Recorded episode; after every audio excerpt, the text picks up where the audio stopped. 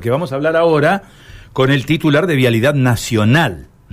Vialidad Nacional, séptimo distrito. Está en línea Fabio Sánchez. Vamos a saludarlo. Fabio, un gusto saludarlo. Buen día. Buenos días, ¿qué tal? ¿Cómo le va? Muy bien, muy bien, Fabio. Bueno, muchos temas, lógicamente, mm, eh, compete a esta charla que vamos a tener eh, este tema de las velocidades, ¿no? Em, estamos hablando de la avenida de circunvalación, que es ruta nacional por estas horas, ¿eh? de acuerdo con la nueva definición que se ha dado. Y bueno, y hay mm, nuevos límites de velocidad y nueva notificación hacia quienes transitan por ese corredor, ¿no?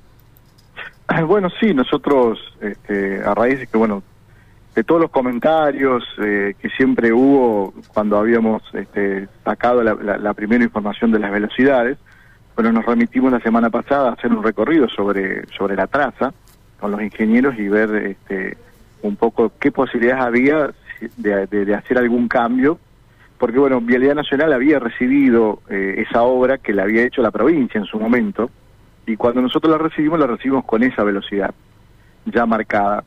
Eh, bueno, nosotros nos remitimos a recorrer el lugar y bueno, ahí sabemos que la calzada está en buenas condiciones, este que hay doble mano casi hasta el final de llegar a la ruta 11, y que realmente era un despropósito porque si uno se pone a ver, ir a 80 ahí y llegar a la ruta 11 y ir a 110 me parecía que no era algo coherente, ¿no?